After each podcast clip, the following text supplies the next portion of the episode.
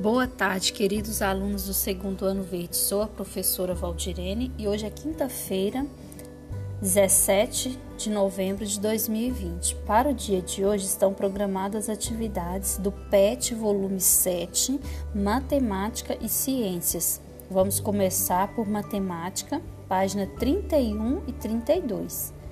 Dê uma pausa no áudio para você organizar o seu material de estudo de matemática.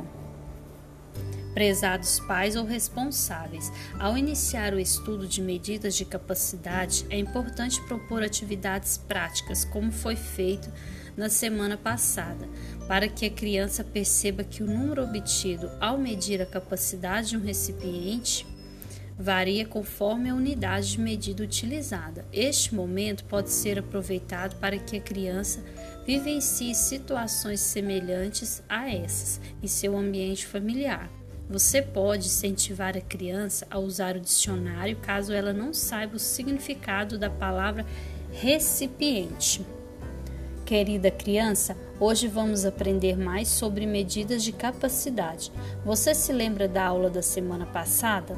Então, vamos Usamos a medida de capacidade para medir a quantidade de líquido que cabe em um recipiente. Se liga na atividade de hoje para aprimorar os seus conhecimentos. Dê uma pausa no áudio e assista o vídeo que está lá no, na seção Quer Saber Mais sobre medidas de capacidades. Também tem um vídeo como sugestão lá no cronograma do mês de dezembro, na data de hoje, 17 de do 12.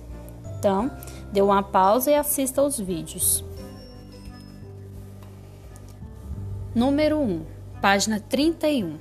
Flávia e Marcos mediram a quantidade de suco de abacaxi que cabe em duas jarras iguais. Observe a cena. Olha o que, que a Flávia disse. Usei quatro copos de suco para encher esta jarra. E Marcos, e eu usei cinco copos para encher esta.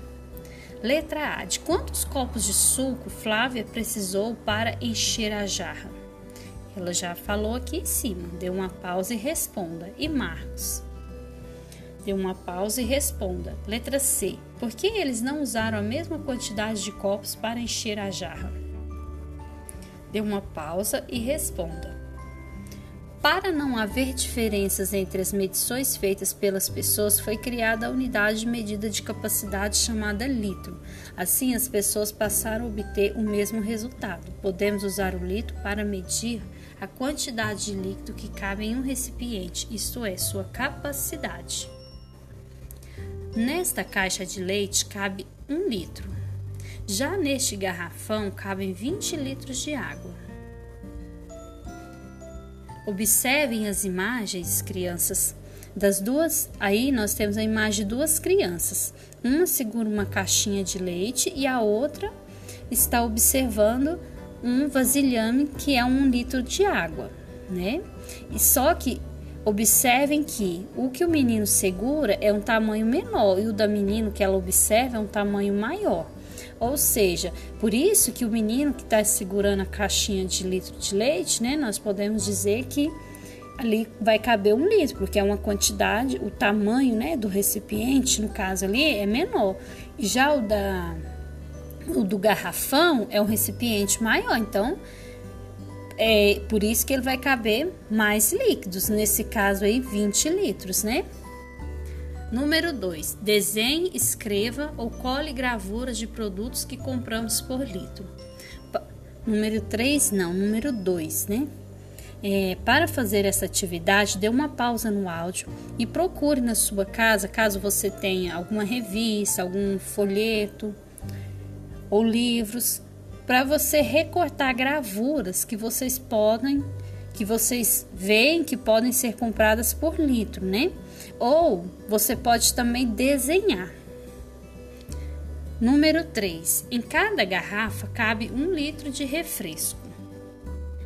Pinte o conteúdo das garrafas de acordo com as indicações: 3 litros, 5 litros, 2 litros e meio.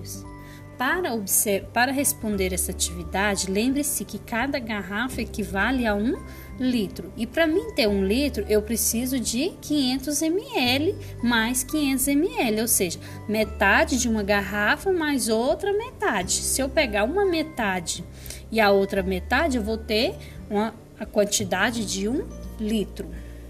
Dê uma pausa e responda. Agora que você respondeu, faça a revisão de todas as suas atividades que você respondeu de matemática. Depois que você fizer essa revisão, tire seus 15 minutos de pausa de estudos e no próximo áudio continuaremos nossas atividades. Até mais!